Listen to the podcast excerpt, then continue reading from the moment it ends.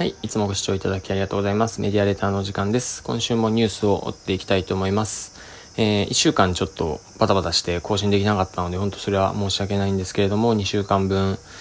の、えー、遡って、えー、お伝えしていきたいと思います。はい。というわけで今週ニュースなんですけれども、まあ、1つ目はですね、Apple はマイクロソフトの Windows 365のような新 OS を作るのかっていうニュースがありますね。これ結構あの、面白いので、こちらお伝えしていきたいと思います。えー、あと、五輪で話題ドローンショー、世界で急拡大、日本のベンチャーも参入っていうニュースもありますね。これまあちょっと、えー、っと、大したニュースではないんですけれども、まあドローンに関してのお話ですね。はい。あとこれもありますね。えっと、所有者を証明できる NFT 印鑑、シャチハタなどが共同開発。はい。えー、っと、これ NFT の関して、えー、っと、少し知っていないとなかなか理解しづらいと思うんですけれども、まあ、これもなかなか気になる僕はニュースになっています。あと、これお伝えしたんですかね。5年後に稼げる人、稼げない人の差。今大注目されるプロセスエコノミーのすごい正体。これもね、あの、とても大切だし、まあ、ブランディングとかでね、よく使われるお話なので、こちらもお話ししましょう。はい。えー、っと、まあ、そんなところです。まあ、あと、パラリンピックの、えー、パラリンピックが、えー、オリンピックの開会式はですね、オリンピックの開会式より良かったよねっていう話であったり、えー、あとワクチン接種でビリー・アイリッシュのライブが無料、テキサス州ですね。これもね、あの、やっぱりそうなるよねっていう感じです。まあと個人、これは個人的に、えー、いいなと思った。えー、築200年の建造物を改修、竹中工務店が長野、えっ、と、これ塩尻か。塩尻で開業した古民家複合施設の全貌。これいいですよね。うん。これについてもお話ししたいと思います。はい。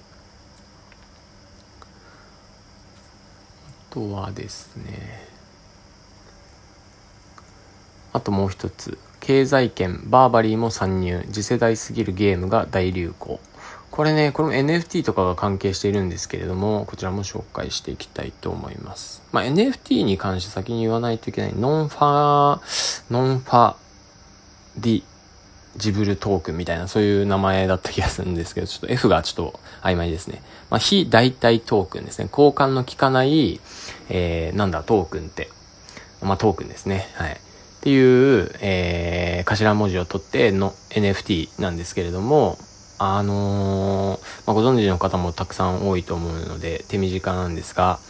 まあ、あの美術館行くとこう美術作品って例えばモナリザって現物は一点ものだと思うんですけれどもそれがこうデジタルになるとですねデジタル作品、まあ、例えばですねうんそうだな分かりやすいところで言うとうんまあ歌とか分かりやすいんですかね。歌ってこうデジタル上に上がっ、まあ、映像とか YouTube に上がっているものって拡散されるんで、どれが本物かわからないんですよね。で、本物をこう見分けるための、えー、技術ですね。まあ、大体が不可能になるっていうものです。ネット上の、えー、そういうトークンというか、その、まあ、なんだろうな。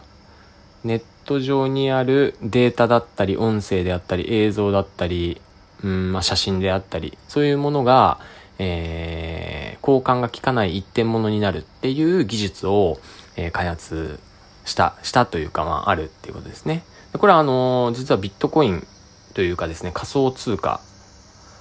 も同じ技術、近い技術を使っていて、えー、だから価値が生まれるんですけれども、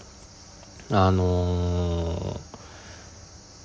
そうですね、えっと、まあ、データでこうビットコインとかもこうかい、データで改ざんができるとしても、ね、っていうぎ、あの、なんていうんですかね、こう、これまでの問題点があったんですけれども、それをみんなで管理する。みんなでその台帳、これは今いくらでここで取引があってっていうのをみんなでこう管理することによって、え一人がそういうごまかしをしても全員が、のものを改ざんできない限りはそれは改ざんできないっていう技術なんですよね。なので、その、本物、データ上にある本物である、まあ、モナリザの写真みたいなものだったとしても、それをみんなでこう、えー、なんていうんですかね、その売買のやり取りとかも共有しているので、えー、オリジナルがどれかっていうのが特定で特定できるっていう、えー、技術ですね、NFT。はい。まあ、これのね、ゲームとかがです、ゲームというかですね、バーバリーもそういうものに取り入れてるっていうのだったり、あとどこだったかな結構いろんなところがですね、えー、NFT を利用していますね。はい。というわけでですね、このシャッチハタですね。まあ、シャチハタ僕思ったんですけど、最近あの、やっぱ領収書とかも、あのー、印鑑いらないんですよね。領収書デジタルでもらうときは印鑑いらないっていう法律かなんか条例かなんかで、えっ、ー、と、決まっていて、まあ、まあ、やっぱ、あの、印鑑ってあんま意味ないんですよね、実際はね。うん。だし、そのデジタル上に印鑑をされていたとしても大した効力発揮しないっていう理由で、印鑑ってほとんど意味ないんですけれども、でもこの印鑑が独自のもの、今言った NFT みたいな技術で、あの、こう特定できるってなると、あの、まあ、効力を発揮していくんで、あの、それを NFT で作っていこうかっていうことをやっている証明者を、えー、所有者を証明できる NFT 印鑑ってことですね。これはこの人の印鑑ですよっていうデジタル上のですね。はい。ちょっと何言ってるかわかんないかもしれないんですけれども、僕も言語化がうまくできなくてすみません。で、あとですね、えっと、五輪で話題ドローンショーに関してなんですけれども、これなんか面白いこと言ってる人がいて、このドローンショー、リハーサルとかたくさんやっているんですよね。えー、リハーサルたくさんやっているんで、えっと、妨害、このドローンショー、もちろん無線とかで、なんだろう、電波でコントロールしているので、この無線を傍受してですね、ハッキングしてですね、こう、なんていうか、うーん、まあ、事故を起こそうっていう、こう、ハッカー集団っていうのが裏でいたんじゃないかって言われていて、で、もちろんそのハッカーたちを阻止するべく、防御人みたいなのも裏で控えていて、えー、五輪、東京五輪でドローンショーを行われたんじゃないかって言われていて、その辺のところでこう知ると面白いなって思うんですけれど、で実際ですね、ドローン確かに、これすごいんですよね。200機ぐらいかな？まあ、数億円、1億2億円ぐらい確かかかってる、だと思うんですけど、このドローンって1機でも結構すごい暴れるんですよね。あの、この間、えっ、ー、と、あの人たち、ライゾマティクスっていう、まあ、アーティストがいるんですけど、その人たちの展示を見に行って、まあ、そのライゾマティクスっていうのは、あの、皆さんが知っているところでいうところの Perfume ですね。Perfume と一緒にやっている、あの、デジタルの人たちなんですけど、あの人たちの展示を見に行って、やっぱ Perfume の時もドローンをですね、何個ぐらいだ？でも10機ぐらいかな ?10 機ぐらいこうバーンって飛ばして、で、あれは映像を撮ったり、そこにプロジェクターみたいなの乗せて、こう、あ、光か、光を乗せて、えー、っと、こう演出するみたいな感じだったんですけど、やっぱぶつかったりするんですよね、ドローンって。あの、で、一個ぶつかって違う変な動きをしてしまうと、ドミノ倒しみたいに他のところも狂ってボンボンボンボンってあ行くと。で、パフュームって人間なんでで、人間に危害を加える可能性がすっごい高いんですよね。そういった意味でドローンってすごく、まあ、1機だったら別にいいんですけど、複数台並べるって結構危険で対列運動とかするのも、今お話したように、1個がダメになると連鎖反応起きてしまう。っていう危険性がある中での、えー、東京五輪でのあれだけの200機ぐらいのドローンを飛ばすっていう結構あのリスキーなことをやってたんですけれど、えー、無事成功してっていうお話ですね。はい。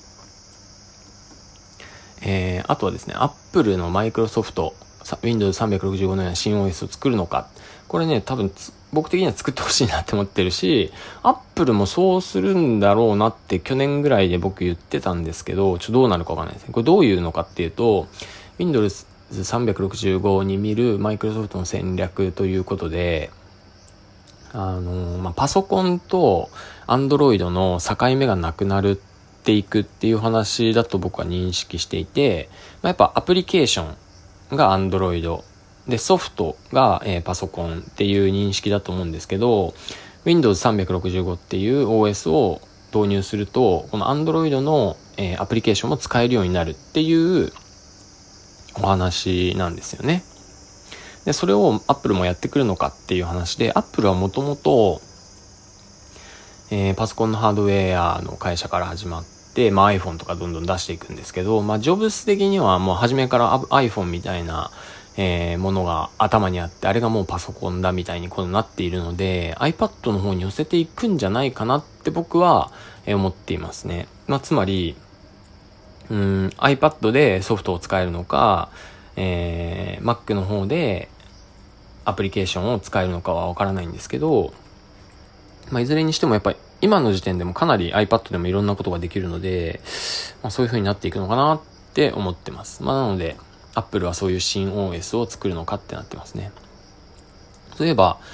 結構前、半、3ヶ月前のぐらいのニュースで、Apple もね、あの新しい OS、今14かな？か15になった時に、えー、iPad と Mac のこのシームレスな連動をさせるってなってますよね。何がシームレスかっていうと、こうファイルをドラッグすると、まあ、今まで AirDrop とかでやってたと思うんですけど、それすら返さず、こうドラッグして、こう、ピュって持ってこれるみたいな、えー、一体型になるってなるので、そこまで行くともうなんか境目なくなっていろいろできるんじゃないかなって、えー、思うし、えっ、と、その、それにユーザーが慣れさせるためにやってるのかなとも思っています。はい。あとはですね、えー、これですね、今年の iPhone のカメラに実装される、期待される3つの重要機能。これまあ大したことないんですけど、一応お伝えします。まあ、ど、あの、ポートレートモード撮影っていうのが写真でできたとは思うんですけど、まあ、ポートレートモード撮影っていうのは、えまあ、一眼レフでやると、えっと、被写体まあ、例えば顔とかにピントがあって、後ろがボケてるっていうのを、えー、iPhone だと写真でできたんですよね。でこれは AI で処理していて、距離を測って、距離遠いやつはぼかすっていう風にしてたんですけど、これやっぱ限界が僕あると思っていて、えっと、やっぱこう物理的にですね、あの一眼レフっていうのはそのレンズで物理的に、えっと、ピントみたいな、こう、なんていうんですか、距離みたいなものをレンズ内で調整しているんで、えー、ピントあったり合ってなかった場所があるんですけど、どう、あの iPhone、携帯、携帯の場合はですね、それを AI で処理するんで、実際の距離とか関係ないんですよね。